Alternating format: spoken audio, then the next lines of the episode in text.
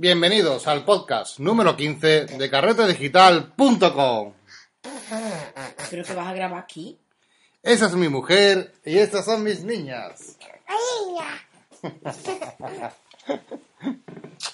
Tutun, tun, tun, tun, tun, tun, tun, Ahora me tira la basura, tú. Posca, ni posca.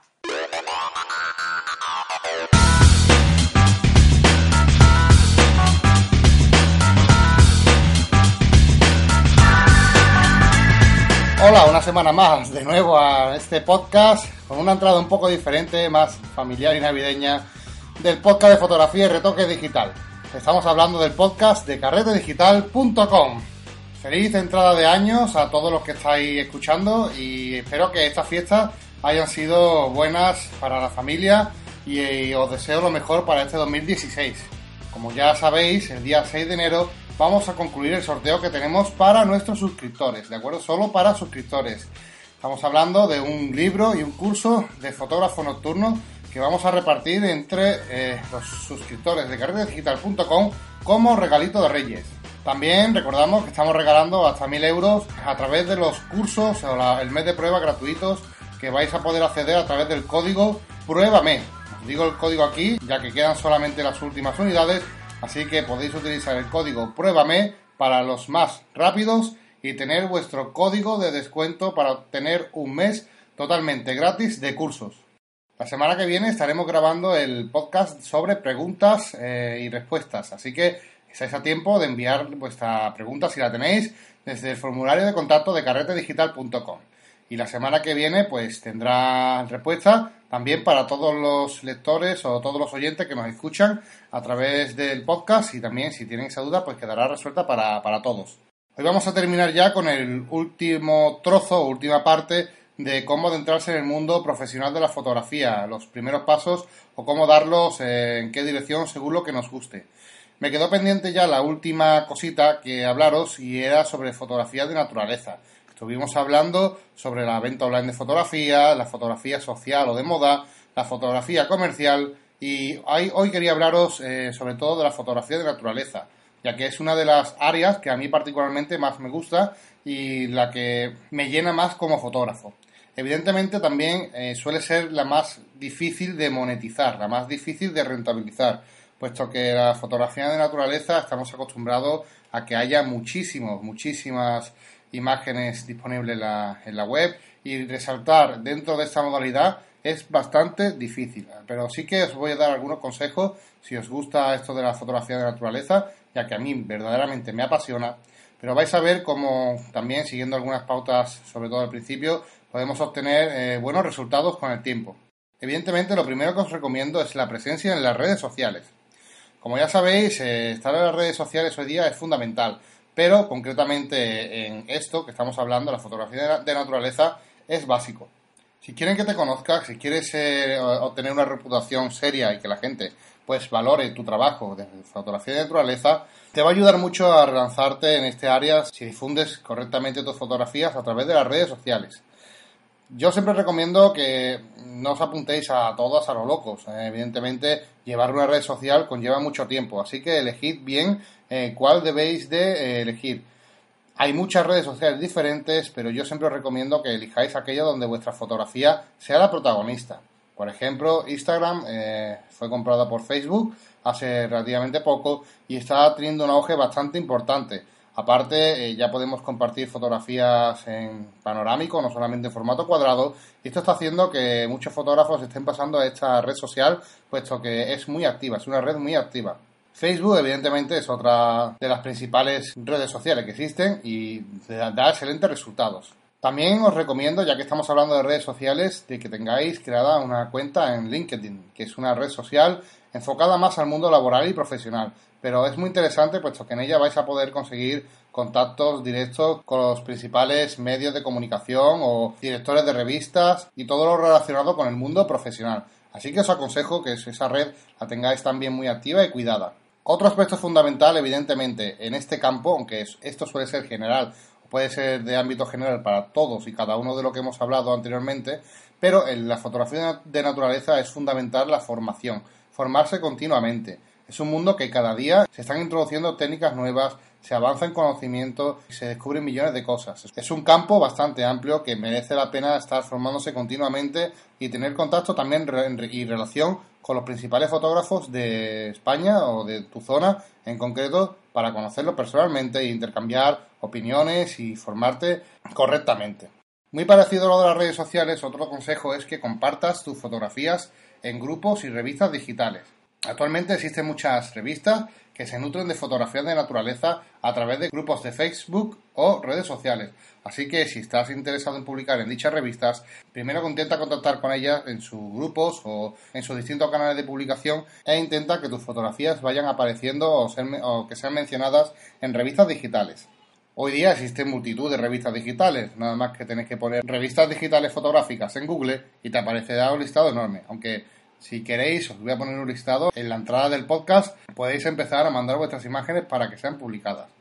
Otra opción interesante que realmente creo que merece bastante la pena y que poca gente lo considera es que no hagáis fotografías eh, a lo loco. Quiero decir, si vais a empezar en el mundo de la naturaleza, es bueno que tengáis un planning o una organización en cuanto a, vuestra, a la salida de vuestras fotografías.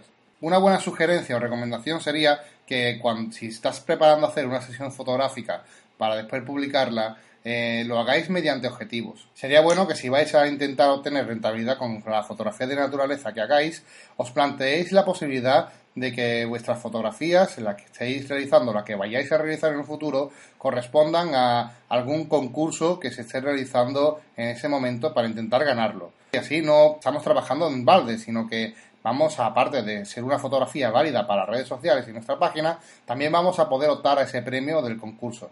Es muy interesante poder participar en estos concursos y enfocar nuestras futuras tomas a estos concursos para así poder obtener una rentabilidad directa de ellos.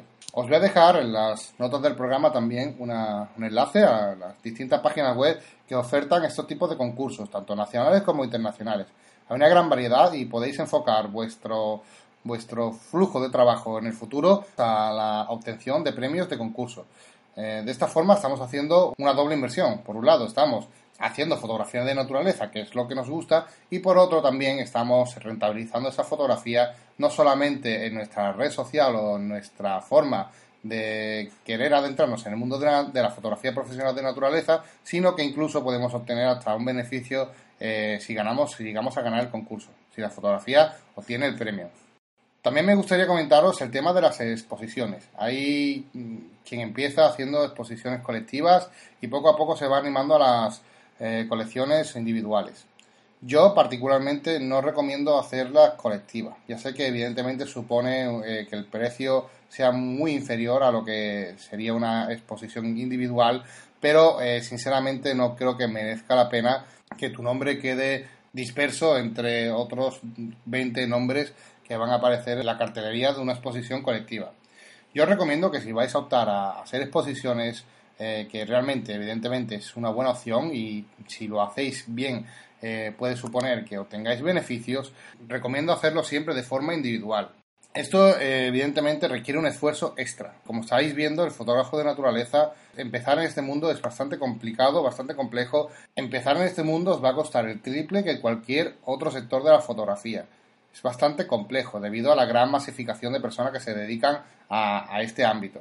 Pero yo os animo a que mm, si os lo curráis, de verdad, si os esforzáis en buscar una buena sala, en contactar con ellos, preguntar, eh, moveros, eh, sacar vuestras copias impresas, montar una exposición coherente, pues seguramente vais a obtener unos beneficios en dicha exposición.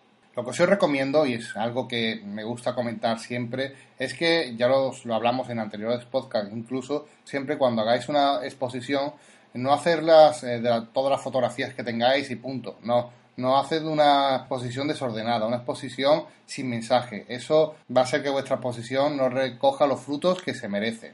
Cuando montéis una exposición es fundamental que exista un mensaje dentro de la misma. Que todas las fotografías tengan relación o que estén dentro de un mensaje principal y dar tu opinión. Evidentemente el arte es otro medio de expresión y tenemos que utilizarnos no solamente para mostrar lo que somos capaces de hacer con una cámara, sino también mostrar los aspectos más sensibles o artísticos que un fotógrafo puede tener. Así que os recomiendo que en vez de crear una colección haciendo un mosaico de vuestras imágenes de vuestras mejores fotografías, hagáis una exposición centrada en un mensaje para que aparte de lo visual haya también algo emocional. Uno de los aspectos más básicos o más importantes que tiene que tener un fotógrafo de naturaleza es eh, la falta de miedo. No podéis tener miedo, no podéis frenar vuestra inquietud por llamar, contactar, eh, preguntar. Eso no puede pasar en un fotógrafo de naturaleza, puesto que si no, no vais a avanzar nunca. Si queréis exponer en una sala, aunque creáis que no estáis al nivel, llamad, preguntad, pedid cita, hablad con el, con el gerente, presentad vuestro proyecto. Siempre cuando se hace una exposición eh, hay que llevar un pequeño dossier o presentación para dar a conocer vuestro proyecto, vuestro mensaje y qué es lo que queréis transmitir y de esa forma empezar a obtener contacto directo con los gerentes de la galería de arte. Pero evidentemente el que triunfa es aquel que se mueve, el que no para, Muchas veces no, no, os habéis sentido eh, que habéis ido a ver una exposición y habéis pensado, bueno, es que yo creo que hago mejores imágenes que este hombre. Sí, bueno, puede ser, puede ser o puede pasar perfectamente que tú creas que hacen mejor fotografía que otro, pero ese otra persona que ha hecho esa exposición eh, ha perdido tiempo no solamente en hacer las fotografías como tú, sino que aparte eh, se ha movido, ha preguntado, ha llamado y le han abierto la puerta. Y esa es la diferencia de una persona que lo está haciendo bien y otra que no. Si tú eres de lo que estás quieto, de lo que estás parado, no vas a llegar nunca a conseguir lo que quieres. Así que te animo a que salgas, a que preguntes. ¿Qué cuesta enviar hoy día un correo para preguntar? Nada, lo tenemos más fácil que nunca. Hay que ser proactivos. Por último, comparte lo que sabes. Esto es fundamental. Si eres un fotógrafo de naturaleza, no puedes estar a la chita callando. Tienes que estar siempre con un altavoz en la mano para que te conozcan tienes que ser un referente en el mundo de la fotografía, tienes que destacar en el mundo de la fotografía de, naturaleza. ¿Cuántas personas hay que se dedican a esto? Muchísimas. Entonces tienes que crear un canal que la gente pueda informarse de cómo haces tu fotografía, qué te dedicas, cómo lo has realizado, qué cosas utilizas, cuáles son las técnicas que sueles usar. Es fundamental que la gente te conozca, valore lo que haces y no tengas miedo en publicar tus conocimientos, puesto que tú te has debido de formar anteriormente en esto. Así que compartir es algo estupendo que nos viene genial para obtener un branding directo de nuestra marca, de nuestra persona. Esto no quiere decir que lo hagas gratis, evidentemente puedes hacerlo gratis o incluso teniendo un beneficio de ello. Así que yo te recomiendo que también lo, te lo plantees, no solamente gratis. Por ejemplo, yo en Carrete Digital tengo una parte que es gratuita, que son estos podcasts, que son totalmente gratis, que la gente puede escuchar y aprender de fotografía, pero si la gente quiere ir un poco más allá y ver cómo se hace a través de vídeos que yo dispongo en mi página web, para toda aquella persona que esté interesada y quiere saber exactamente cómo se hace paso a paso, viéndolo directamente en un vídeo, pues puede hacerlo a, través de un módico precio, que son 5 euros. Así que fijaros que no tenéis por qué cerraros solo a un contenido, ofrecer contenido gratuito, sino que podéis incluso eh, tomaros este aspecto de compartir vuestro conocimiento en los dos canales, tanto gratuitos como de pago. Evidentemente, ya os digo que si lo vais a hacer directamente de pago, nadie os va a querer, o sea, nadie os va, os va a comprar si antes no sabe que está comprando. Por eso es tan importante que tengáis parte del contenido eh, gratis o accesible, ¿de acuerdo? Así que os recomiendo que os creéis una parte eh, gratuita donde os podáis dar a conocer y que, oye, pues mira, este chaval entiende de fotografía, sabe de lo que habla y voy a interesarme un poco más por lo que hace y después intentar monetizar si queréis vuestro conocimiento, que evidentemente es algo que deberéis de hacer, puesto que los conocimientos a ustedes también os ha costado dinero y todo evidentemente es una rueda en este sector en el que estamos trabajando. Así que puede ser otra forma más de monetizar eh, vuestra carrera como fotógrafo de naturaleza, la formación. De hecho, muchos fotógrafos de naturaleza, casi todos, se dedican después a dar clases y a formar desde su punto de vista cómo entienden ellos eh, la fotografía de naturaleza y, y las diversidades que existen en este tipo de fotografía. A mí particularmente me encanta la formación en este tipo, en este área.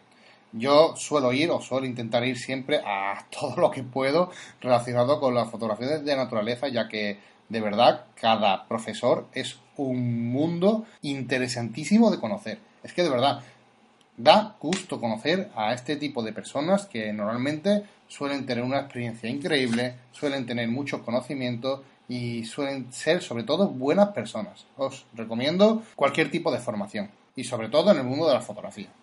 Y ya por último dejamos un poco al lado todo esto relacionado con la fotografía para hablar de algo que no está dentro de la fotografía, pero sí que es básico y que quería enlazarlo también con eh, esto último que he comentado de la formación. Y es que no solamente tenemos que formarnos en aspectos fotográficos, debemos de tener una formación continua en todos los ámbitos que nos pueda ayudar o beneficiar en el sector fotográfico que nos estamos intentando desarrollar. Ya no tenemos que pensar como fotógrafos, tenemos que empezar como empresarios. Tenemos que aprender a administrar nuestra economía, tenemos que aprender de marketing, de publicidad, tenemos que saber qué es Internet, cómo funciona, las páginas web, el SEO, posicionamiento. Por así decirlo, hay que salir de la zona de confort. No podemos eh, acostumbrarnos a aprender solo eh, aquello que nos gusta, que es la fotografía, y las demás cosas las dejamos un poco de lado. No, eso es un error, puesto que si de verdad te vas a querer dedicar a esto de la fotografía, vas a necesitar saber de todo un poco. Así que sal de tu zona de confort fotográfica y abre tu mente a todas las áreas que vas a necesitar. Hay muchas cosas que a mí, por ejemplo, no me gustan, pero he tenido que aprender puesto que son básicas a la hora de llevar el día a día de una empresa. Por otro lado, no esperes resultados económicos rápidos. Eso no existe. La rentabilidad tan rápida es algo muy, muy poco usual. Evidentemente pasa a quien tiene un buen proyecto con una buena planificación y que dan resultados bastante positivos pero no es la tónica general. Así que si te estás planteando empezar como fotógrafo, tenga en cuenta que tienes que tener eh, un colchón para unos 6 o 12 meses eh, antes de que empieces a ver unos resultados económicos normales. Una frase que me encanta de eh, Albert Einstein y que viene genial para esto de la fotografía es que en tiempos de crisis solo la creatividad es más importante que el conocimiento. Y esto en fotografía tiene un plus. La creatividad, evidentemente, es algo que se valora mucho en este área. Y os aconsejo que la desarrolléis, puesto que es algo que también se entrena. Hay que marcar la diferencia de nuestro trabajo y dar ese toque personal a cada toma que hagamos. Con esto ya hemos terminado los consejos o ayudas básicas de cómo entrar a formar parte de la familia profesional de, de la fotografía. Espero que os haya podido ayudar un poco o orientar en este gran desconocido que es la fotografía profesional y poco a poco eh, iremos añadiendo también más cosas relacionadas a este aspecto, porque es bastante amplio y daría para muchos podcasts más. Si te gustan estos podcasts, recuerda que puedes darle a compartir, puedes darle a me gusta, eh, ponernos 5 estrellas en iTunes si te ha gustado realmente, que eso nos ayuda mucho a ser visibles y compartirlo con vuestros conocidos. Muchas gracias por estar detrás de las ondas digitales y nos veremos en el próximo podcast de carretedigital.com. Que tengáis feliz entrada de año.